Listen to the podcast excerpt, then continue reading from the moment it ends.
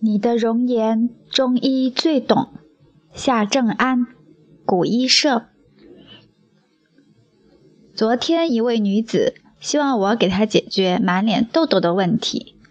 此女子在身体容颜保养方面很用心，十八般武艺全用上了。每天往脸上抹各种膏、油、膜，长期吃维生素片和胶原蛋白，每天吃蛋白粉，喝牛奶。经常做按摩加 SPA 拔火罐，每餐两碗饭，鱼肉不离，吃到撑，想把气血补起来。如此用心保养，按理说应该气色红润，万人迷才对啊。可他不光是满脸痘痘，唇色还暗黑，时常腰痛，大便黏。这样努力与收获完全不对等的女子，平常我会接触很多。有人说，这世上没有丑女人，只有懒女人。其实，在美这个问题上，如今真正的懒女人很少了。大多数女性每天都在为如何美容、如何让自己看起来更年轻、更美丽而努力。看看美容行业的火爆就知道了，各种化妆品、保养品一年比一年多，各类美容 SPA、整形医院层出不穷。美容行业的广告可以说是所有广告里最刻薄，但同时杀伤力最强的典范。别嫌我们产品太贵，你若高贵，一切都便宜；你若便宜，一切都很贵。诸如此类，广告效果却出奇的好，不知有多少女人在这样的广告语面前彻底中招。我想说的是，如果路数不对，或者采用不适合自己的方法，我宁愿女性朋友们懒一点，少出昏招，起码能少给自己的身体增加负担，少给自己的容颜抹黑。容颜不是一张皮，美必须由内而外。护肤品、美容院使用的美肤品以及所谓的医学美容，基本上属于从皮肤表面解决肌肤问题的方法。我不反对使用一些护肤品，适当使用是有好处的，但要注意过犹不及，用太多东西在脸上，反而加重皮肤负担，弄得越来越敏感。同时，最好理解的是堵塞毛孔。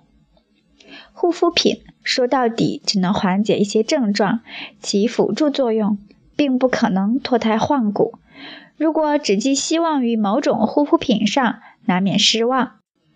美容院使用的祛斑、美白等产品，大都含汞、铅等有毒成分。虽可能有立竿见影的效果，但会反弹或在后期加快衰老，这和整容的伤害一个道理。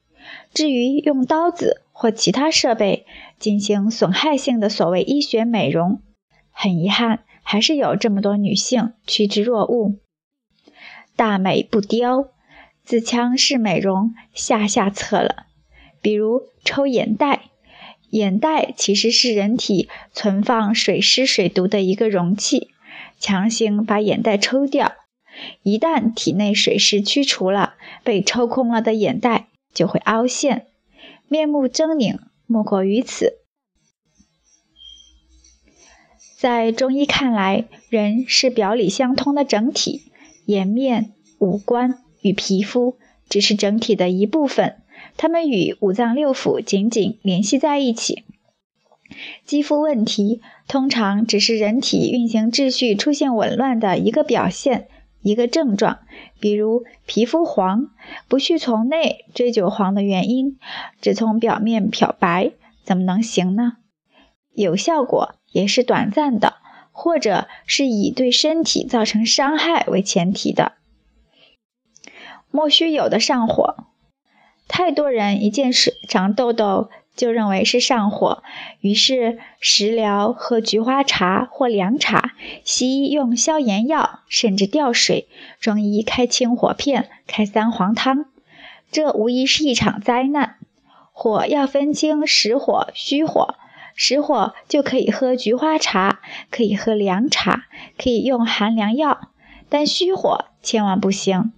事实上，从我临床的经验来看，大概是因为生活方式的改变，如今因为虚火而引发长痘的比例远远高于实火。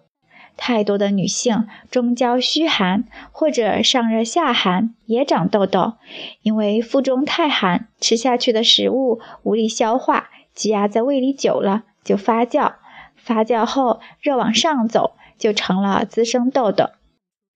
这个时候别说清热药不能用，会用到热药。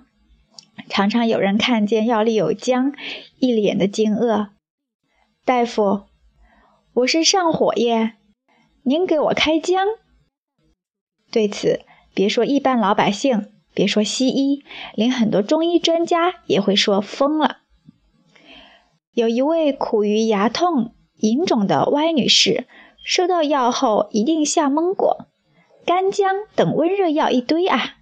自乳癌手术后，他吃了另一位中医六年的药，从来都是黄连、黄芩等一派寒凉，肚子老像煮了一锅粥似的，咕噜噜响，稍吃点冷东西就肚子难受。在医院胃镜检查，除了说有点炎症，没查出什么名堂，连吃三种消炎药无效。当再次见到歪女士时，她满脸含笑告诉我：“电流声一样的耳鸣消除，牙肿痛消除，眼跳解除，肠鸣无，大便成形。为人之中土，喜燥恶寒。可惜今人多食冰饮冷，恣意寒凉瓜果，滥用寒药，活生生把阳明燥经之味变成一口口冰窖。胃冷之后，虚火上浮。”一吃消炎药，一打吊瓶；一吃寒凉中药，脸上的包啊、痘啊就平一些了。但是，一停，过一段时间又长出来。原因在于此火常为虚，清火消炎必不解，反更伤寒胃。胃一寒，中土失守矣。中土失守，八方必告急。越补越伤心。现在很多人都会把气血是最好的美容品挂在嘴边，可是怎么才能补上气血？通常的做法就常常误人误事了。一到冬天，大大小小的药店里，阿胶固元膏、石斛、冬虫夏草等补品火爆得不得了。可是阿胶价格一路冲天。卖了那么多，气血好、面色红润的女子还是不多见，可见阿胶并非人人适合啊。之前一位曾两次怀孕后落胎，还期待再孕的女士，面色苍白。她平日吃铁皮石斛、虫草、阿胶之类的补品，是各以斤计算的。告诉她不要再寄望于这些东西，首要的是强脾胃。不光不孕者面色差，其他患有盆腔炎、卵巢囊肿、子宫肌瘤等病症的女性，容颜必然陷入低谷。这些情况下，如何扶正气、除病邪？脾胃乃气血生化之源，若脾胃寒湿，必无运化之力。中医若滥用阿胶、熟地等滋阴之药，与西医滥用抗生素。罪恶同等。如果脾胃不好，吃一堆补药，不仅不会变成营养，反而增加身体负担。那些不能被消化的补品会积压在身体作恶，面色反而因为多服补品而变得更差。比如，曾有一位三十岁的女子，曾难产大出血，呼吸停止，左肾衰竭，休克一两日。从此体虚、胃冷、手脚冰凉、全身痛、耳鸣、盆腔积液、乳房胀痛、经期仅两天。此等体况，若想再受孕，谈何容易？此女常年服中药，大抵熟地、黄芪之类，同时吃了两三年阿胶固元膏。我接手后，变为少阴虚寒，湿阻中焦，血虚血瘀，主其力停故元膏。他服温通，服温补通瘀之气两月余，令针灸一次，针刺肾于命门等，腰痛立解，内生热感。现在第二个孩子已经断奶了，前天还在联系我说月子里受了寒，饮食也没注意好，出了荨麻疹，想请我解决一下。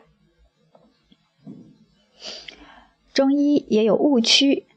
现在中医界普遍一看到面色无华就开党参和黄芪，或者用一些美容的单方偏方，这不是严格的中医辩证。事实上，在体内湿气严重的情况下，使用党参是会加重湿气的。这也就是为什么很多女性持有党参、黄芪的方子，吃了几个月甚至大半年。化了很厚的妆，也遮不住黑眼圈与倦容，掩饰不住脸上的斑或痘。古中医着眼于人体运行，针对个人情况辨证施治，该逐瘀的逐瘀，该疏通的疏通，该除湿的除湿，该滋阴的滋阴，该温阳的温阳，该清热的清热，该健中的健中，该解表的解表。从这个意义上看，中医美容与中医治病已经没有区别了。着眼于人体运行的恢复，当阴阳平衡、脏腑强盛、气血充盛、经络通畅，肌肤就会细腻柔软、红润光泽、毛发乌亮。反之，阴阳失衡、脾湿健运、气血不足、经络瘀滞，肌肤自然失去滋养。各种皮肤问题就出现了，比如皮肤干燥、起皱、萎黄、苍白、起斑、长疹、黑点、毛孔粗大、油头油面、肌肉松弛、浮肿、虚胖。如果美容只在脸上下功夫，是舍本逐末。时下不少医院。设有中医美容科，也有不少美容机构打出了中医美容的概念。可是，不精研内科、妇科及食水瘀等杂症，祛斑、美白、减肥、丰胸，能有效？有效也是暂时的。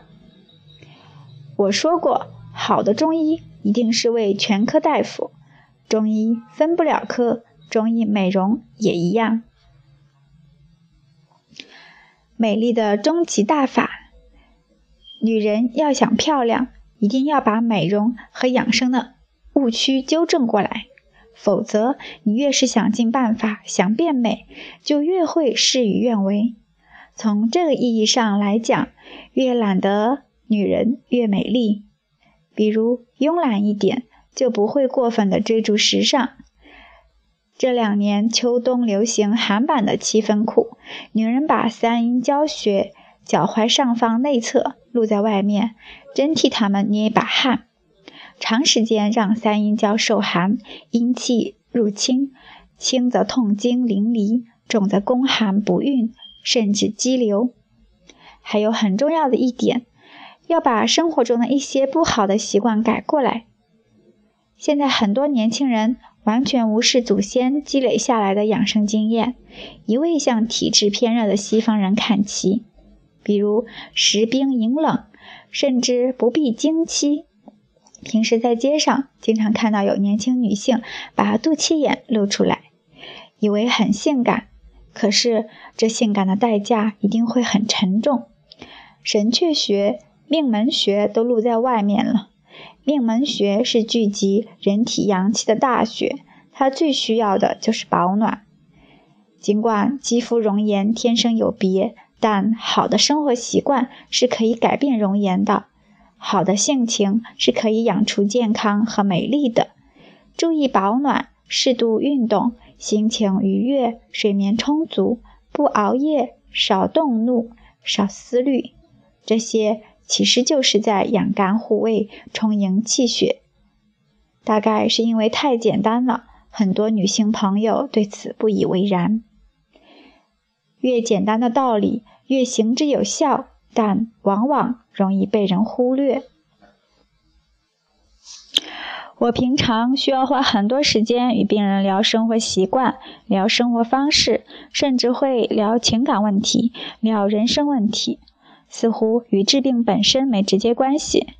但我是这么看的：美颜也好，治病也好，如果说中医能治本，能治本的一定不是某几味药，不是某个方子，一定是病人自己的生命姿态的调整和改变。